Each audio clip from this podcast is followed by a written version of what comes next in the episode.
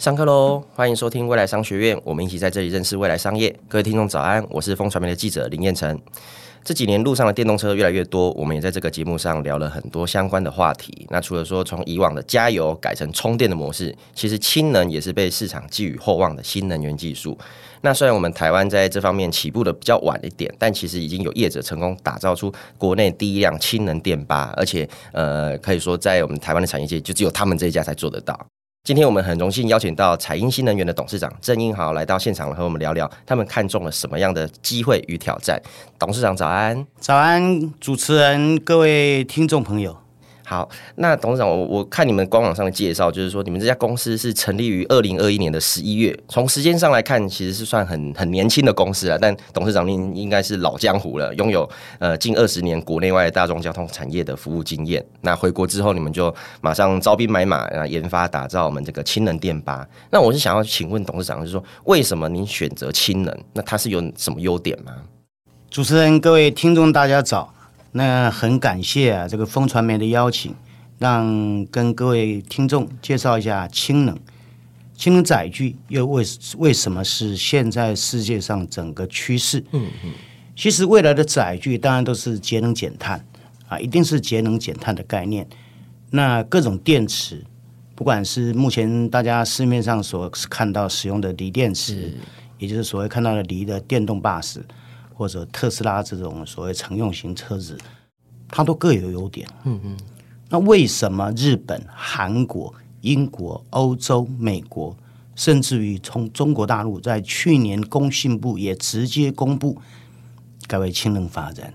那它当然一定有它的优点。是是，那也不一定。那我们也不可能说锂电池不好，锂电池跟氢燃料电池它各有擅长。各有擅长，不过在大型商务型载具上，当然未来整个国际的评估都是以氢能为主。那我们说氢能有什么优点？今天很荣幸来到风传媒这个位置，那这位置刚好在内湖。内湖曾经发生一件事，就是所谓的台湾某家北部的客运龙头买了四十九辆的锂电动巴士，嗯，结果放在内湖的停车场。长达半年不能使用，那为什么不能使用？因为地区电网的分配是影响了大型载具。如果大型载具在充电的话，它使用特高压充电，那就影响了内湖整个科学园区的供电分配啊，那是第一个问题。是，这刚好凑巧，我们今天来到是风传媒的 地缘关系哈，哎，地缘的所在位置。第二。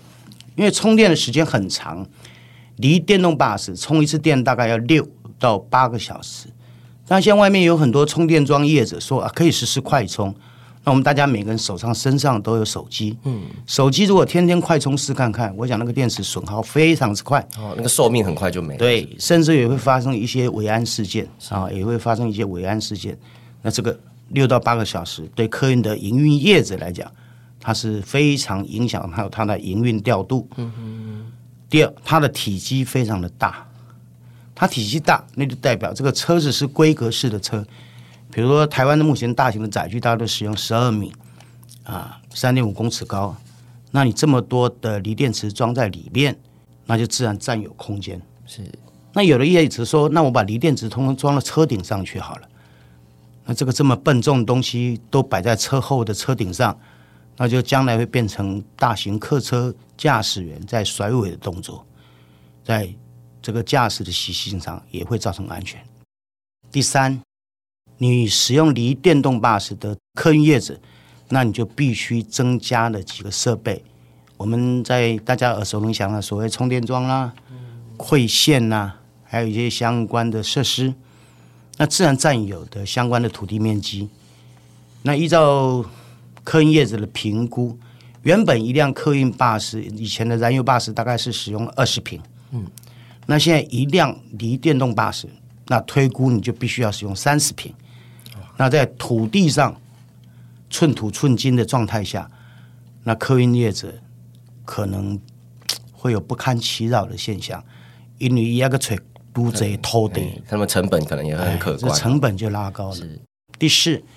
锂电池它使用的是市电，那我们国内目前的市电百分之七十八到百分之八十都来自于火力发电。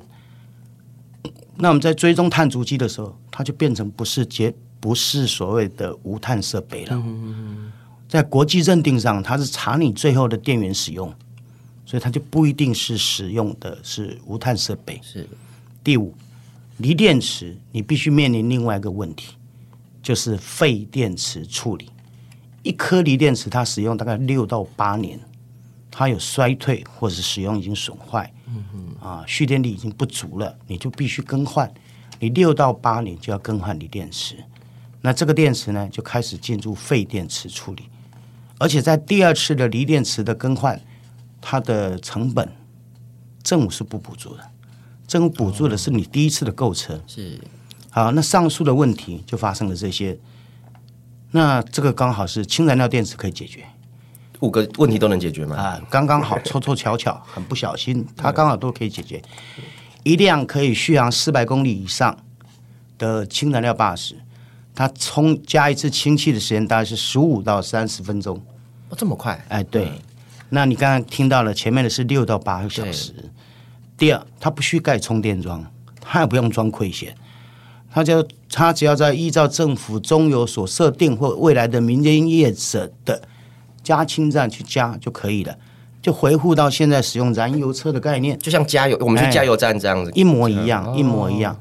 啊，第三，它的氢燃料电池依照美国国际评估的报告，一颗燃料电池大概可以使用三万个小时。那依照客运业者的调度时调度的习惯，就是营运的概念，大概是使用十二到十五年。那十二到十五年，政府规定一辆电动巴士使用十二年，那这个已经完全符合，你不需要再更换电池的。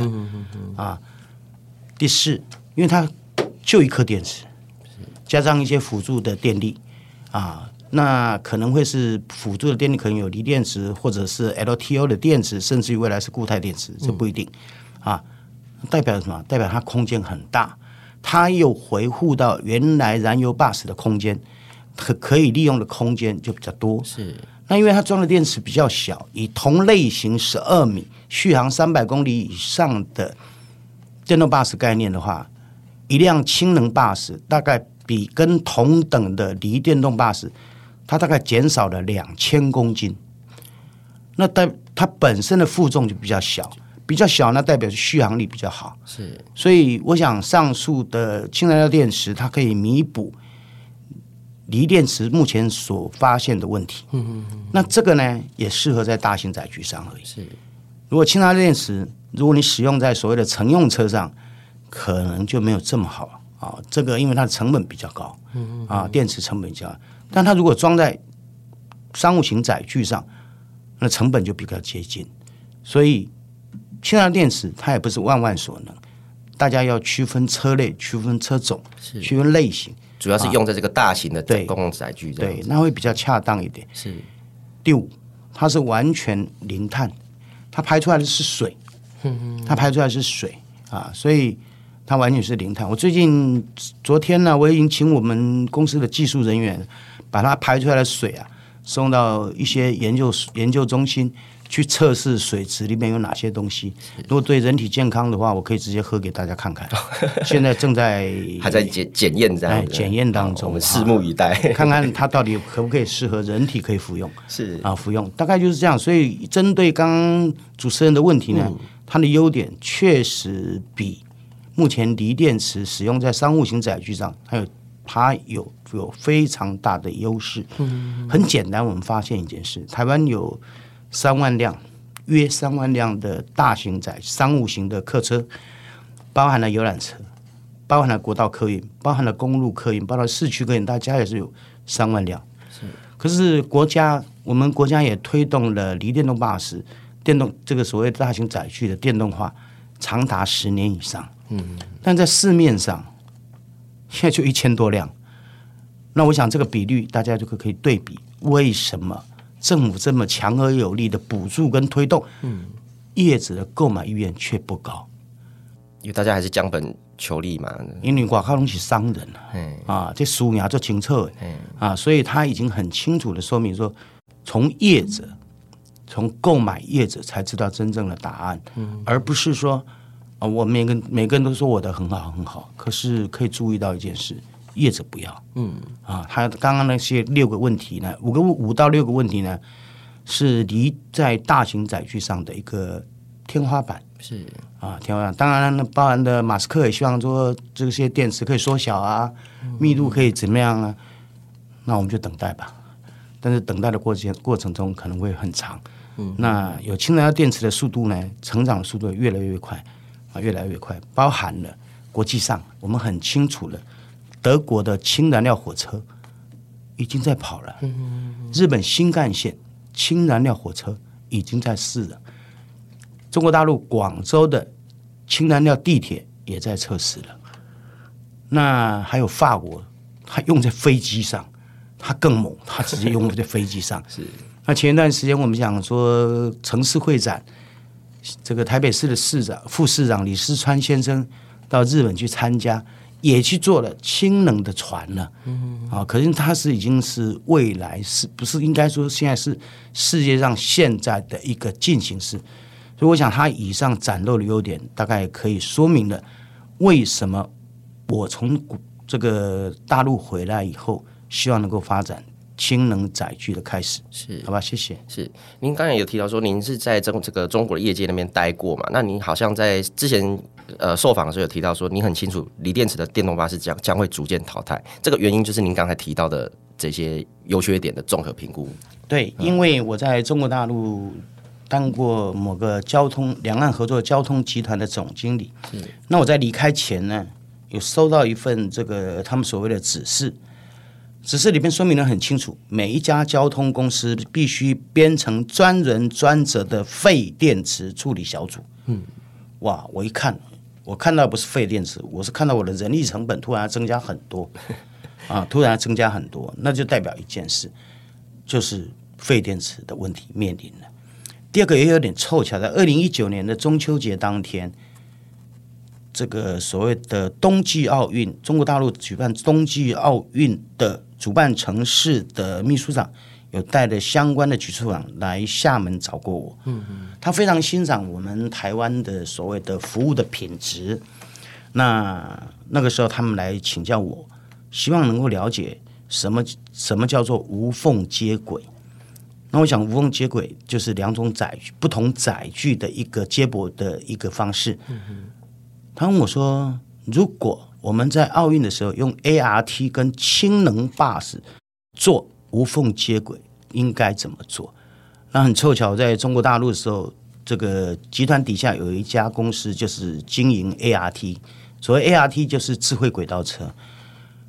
我一听，哇！氢能巴士，还有我回来赶快搜寻什么叫氢能巴士。那时候还没有这个，哎，对，那是二零一九年啊，那中国大陆就已经决心要往这方向发展，嗯嗯，可见很清楚，中国大陆可以说是全世界电动巴士的领头羊，这个我想大家都不用质疑了哈。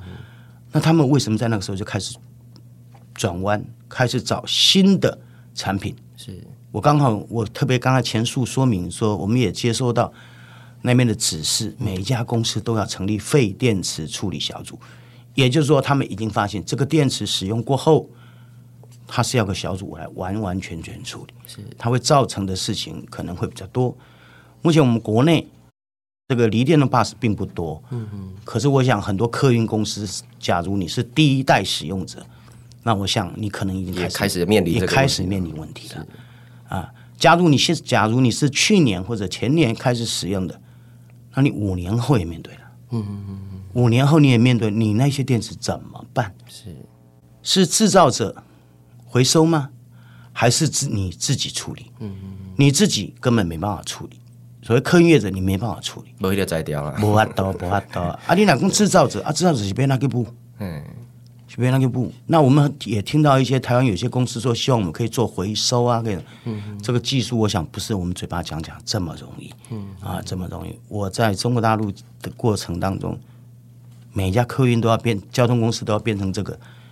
那我想他面临的问题，可能不是我们想象中这么容易去解决。是，当然我们绝对相信台湾的科技的人才有办法，有一天有办法解决。嗯嗯。那目前我认为比较困难，也比较辛苦啊。那这刚好是我认为说，我在中国大陆所看到的问题啊，中国大陆所看到的问题。那我们也常讲说，比如说好了，我们也常讲说，哎呀，大家到东南亚去，东南亚都缺电，那这个锂电动巴士使用的电，那跟谁充啊？嗯啊，跟谁充？啊，所以这这诸如以上种种，大概都是以前我所看到的。因此，我回到台湾以后，找了一些所谓的志同道合的人啊，包含我们公司的特助，他在车界有几十年的经验啊，不管是销售，不管是制造啊，他都非常有独到的经验。是。那过程当中呢，我们大家共同讨论，是不是可以走这条路啊？走这条。那在两年多前啊，经过一些天使的帮忙。啊，有了初始的资资金，我们就开始说啊，成立这家公司，嗯，啊，成立这家公这家公司。那我们也很很感谢啊，这些天使们的帮忙，让我们在今年的五月十二号正式就让原型车能够在国内外亮相，是让大家都看到了。哎，你们那个是裸车嘛？还是？对，我们刻意用裸车亮相，其实它原因很简单，就是让国内外证明。嗯，它就是一辆氢能巴士，嗯，它不是其他的车，让大家看得清清楚楚。如果车子蒙皮了，还是看不啊，嗯，就讲咱讲啊，背迄个已经装啊水水，你也不多看，哎，都在内底是啥货？哎呀，擦喷喷的都好啊，你都唔知内底是虾米。我刻意用裸车来展示，向国内外展示。这一展示以后啊，不但是国内引起国际上非常大的回响，澳洲。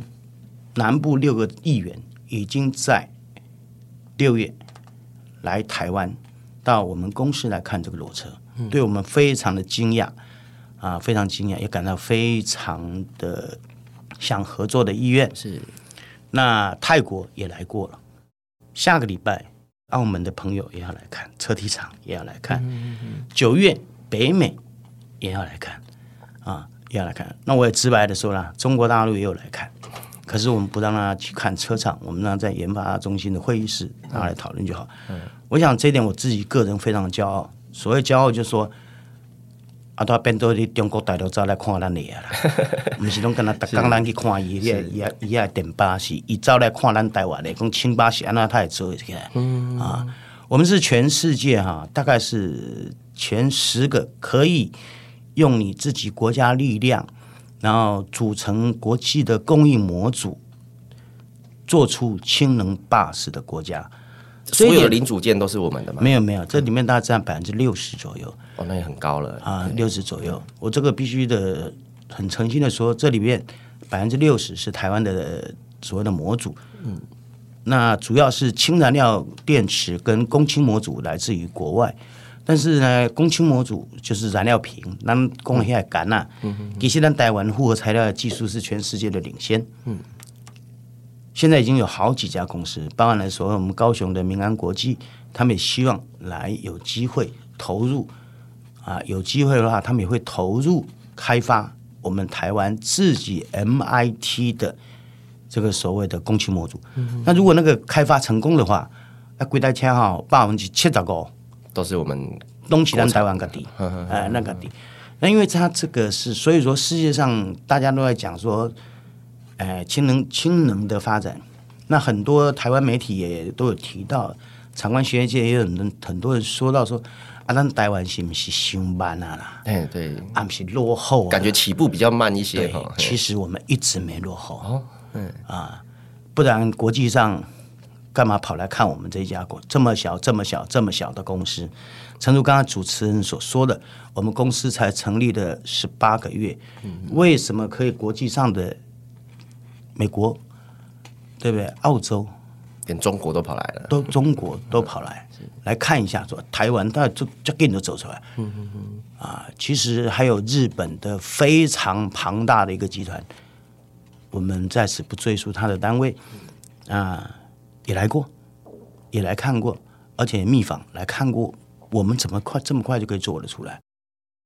我已经六十几岁啊，哈，我已经六十几岁了，当过客运公司的总经理啊，也在大陆当过交通集团的总经理，其实我在台湾啊做过北岛的站长，嗯，啊，也在大南客运服务过。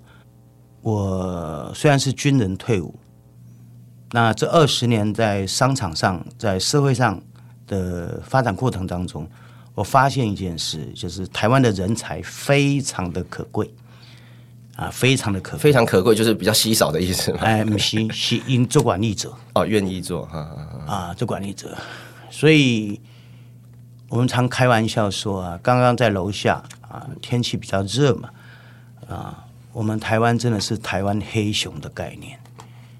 听者啊，咱台湾人，我那是追古的精神呐，嗯，甘愿者，甘愿者。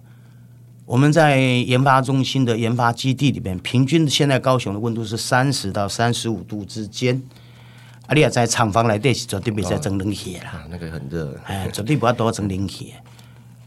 我当底下我特别注意到我们的小朋友们满。汗，那个工业电工业电风扇一直吹，还是一样，都是满身大汗。嗯啊，满身大汗。我特别用手机去量一下温度，刚好昨天三三度。那中午呢，他们吃用过餐以后就趴在桌上休息一下。可是这一些人都是年轻人。嗯，说直白一点，还都是名校毕业的研究生或者大学生，都名校啊。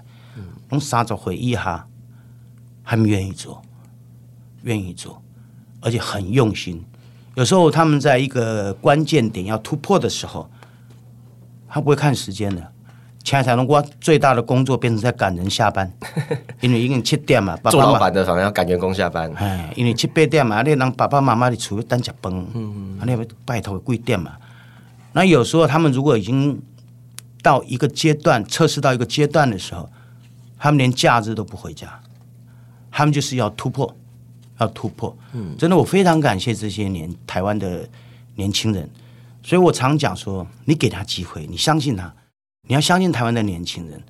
这一年多来哦，真的是靠他们才产出了台湾这一部已经可以落地运行的氢能巴士。是，那我也额外报告，其实是彩英氢能现在已经在打造第二辆氢能的高速巴士，已经从这个月开始，月初开始。在我们特助的指导之下，现在已经召开，已经进行第二辆高速巴士的打造，预定在今年年底，它的原型裸车也会亮相，嗯啊，也会展现在国人面前，说那台湾人第二种车都可以做出来，是。啊，第二种车，甚至于第三型的车子，我们也正在进行计划当中，嗯，所以我一直相信台湾年轻人啊，我非常相信。那因为这个，我们虽然看到说啊，我们感觉好像比较慢，其实不一样。嗯，我们已经在路上落地可以跑。是，只要在台湾的法规上、制度上确认了、通过了，那我们就会开始正式跑到外面去的道路上正式运行。那目前我们这个法规啊、政策是还有需要在加强或者是说赶进度的这个空间吗？其实台湾的政策啊，真的我们也要感谢中央政府，还有很多的学者，嗯，他们长设十几年来的努力。是最近大概新闻都已经有看到了，呃，氢燃料已经正式纳入，在六月份的时候正式纳入能源法。嗯，那最近媒媒体也披露了，九月份正式公告所有的加氢站的设施规定，年底。氢能载具的包含所谓的供氢模组等相关设备的安全规范规定都会正式公告。是，那这样听起来就是我们政府确实已经都把各种法规、法条、法则都弄得差不多，弄得差不多了。真的非常感谢政府啊，他很大家都很用心啊。当然还有一些难免。自然就难免还是有一些所谓大家还是比较改进的地方，或者要加快脚步的地方，这是很正常。先求有。对，那这段时间我们大概碰到几大几个比较大的问题，可能就是说哦，我们现在检测的设备没有，比如说这个橄榄，这橄榄来啊，啊橄榄来虽然它有联合国的认证书，或者有国际欧盟的认证法规认证的的的资料，嗯。可是我们自己，我们还是希望这些在我们台湾的时候，它必须能够经过安全的检测设施。是，比如说燃料瓶，它就必须要有检测的实验室。嗯，比如这辆车打造起来了，你把它封顶，整个整个外装封起来以后，你这辆车怎么样做测漏？嗯，所谓测漏就是你整辆车开到一个所谓实验室密闭空间里，用各种高级的仪器去测试它。哦，泄漏氢气包。哎，所以这两个设施到目前，国内我知道大概法人单位都很用心在在进行，不过稍微希望能够加快脚步，让我们台湾这个真的氢能载具能够扬名国际啊。这两个大概目前是国内比较还在接受。希望能够往前推的地方，嗯嗯嗯，好不好？这个大概就是目前现在的状况。了解。那我们刚刚听那个董事长有提到说，我们这个氢能其实有很多的优点，但是呃，除了这个政府跟企业的努力之外，当然也少不了民众的配合啦。就譬如说观念上的改变，我之前先前是有听过一些说法，就是说有人觉得这个氢能源在电力转换，其实它效率并没有那么好啊，过程中可能还是会产生一些温室气体，而且这个氢气是什么无色无味又容易燃烧，对于这一些。呃，质疑您会怎么跟跟大家解释呢？其实哈，氢气这个名称啊，在全世界啊，为什么说会比所谓的锂电池发展比较慢？大概就是氢气这个字吧。还有以前在想的发明氢弹嘛，有点在想哈，因为在对这个国家开始被发发明氢弹。啊，氢弹这个听起来就是恐怖嘛。嗯核弹就讲要惊死啊！因为大家看到原子弹就会错个无命，结果即摆已经，迄阵有人在对一个国家讲要发明氢弹呢，所以从那个时候，大家对“氢”这个字就有存疑。嗯，接续刚好是今天，今天是福岛核废水的排放，那核废水的排放，那就代表是。前面有发生问题，对，就在我们录音的这个当下，今天就是八月二十四号，就是这个时候，刚刚好。那因为当时福岛它这个燃料棒它产生了氢爆，嗯嗯嗯，氢爆。那因为它是封顶嘛，所以它把它冲开了，所以听到氢气，在几年级听到氢气，大家都会紧张。可是大家如果注意到，去看一下，大家都看一下。我们国中就开始读那个化学元素表，它是第一个，氢气是排第一个。嗯，那上简单的，咱当然从囡仔读册开始，然后那排第一的都是上好的物件嘛，对不对？是啊，排第一的一定是上好的物件。可是我们一直没有机会运用到它。氢气自然说它是一个无色无味的东西，所以大家会那它的下它会产生其他的问题，这是很正常啊。那刚刚特别主持人刚刚特别讲说会爆炸的问题，其实这个我们都必须面对，也必须承认。嗯嗯，大家不需遮遮掩掩。嗯嗯，所有的东西怎么可能没有危安因素？嗯，譬如让你来车上卡款，车奇怪，它的火烧车。嗯，有时候也是会自燃呐。哎呀，汽油车坑里边啊，坑里路的，家己修起啊，拢嘛有嘛。对，锂电动巴士坑里那个吊路站来的那个烧起来，家己就烧起来，嗯，拢嘛有嘛。嗯。那我们也有一个知名的影星，从我们年轻时候很喜欢的小来 小帅哥，现在康康复了。哎，我们知道他康复了，他也是按不来不及弄着他跪在家修理。对，都有。是，所以在氢气上，它氢燃料载具上，在世界各国，它的安全等级的设定又比现在的锂电动巴士来得高，嗯嗯，来得高。呃，也是可能有鉴于前所谓的燃油巴士或燃油车或者所谓的电动车曾发生的一些问题，所以在进入第三代的氢能载具以后，不但欧盟的标准非常拉得非常高，连联合国也都进入所谓车辆安全规范。这个在以前没有发生过，就是因为前面发生太多的其他的各型的载具的问题。因此，我们讲最简单的氢燃料巴士，一个杆啊是碳纤维啊，是碳纤维。它的内胆建制，当然我们都很清楚。它的各种安全检测检测的设备，它本身的管滑件，像我们现在装在彩鹰氢能电巴上，可能大家都不清楚，它上面那套系统上有七道安全管制设施，有七道。另外，额外又增加了国内以及日本的相关测漏的设备，啊，都是也发出警报，嗯嗯啊，那为什么就是安全嘛？是。第二，为什么它是摆在车顶上？因为氢气比空气轻嘛，哦，它如果逸散出来的，哎，它一旦讲不小心，真正给它捞起哈，它它就随风飘散在空中了。是，那你在车顶上总不会有火源吧？嗯嗯嗯。啊，那当然大家就会怕，开始说，那如果撞击呢？车掐变过来了。嗯。啊，哎，那就会碰到地面了，啊，就有接近人的问题了。我很简单的说明。大家在电在很多的传播媒体上有看到 Toyota，我们非常欣赏这个丰田的做法。Toyota 的燃料瓶，你也注意到，他用手他用枪去开，去射击那个燃料瓶是打不穿的，是打不穿的。用枪来测试，打不穿，打不穿。那欧洲黑路病都要 take 炸，用炸药炸，所以它是安全等级可能高于现在所有的。车载设备等于说用更严格的标准来、哎、来防范这个意外的发生，就是大家惊，啊惊了啊，你愈惊愈安全。咱讲实在话，就是因为你若知影讲哦嘿，嘿安怎，哦，你就开始规矩定规堆啊。对了，啊，规矩定规堆。那我们国我在英国啊，我在英国，那我的成员们也有到德国去，他们看到了他们在路上都是氢能巴士在跑。嗯嗯嗯。那我们也很感谢高雄的这个市议会还有市政府。啊，像由林志宏议员带我们到英国去，专门去搭乘一下人家英国的氢能巴士，嗯，哦，感觉非常好。未来我们也有机会会变成这样。呃，将来台湾一定会啊，嗯、这个一定会。我们想这个政府啊，真的是非常的用心呐、啊，嗯，不会说啊，大家外面讲说哎，政府这样，其实做了政府很用心。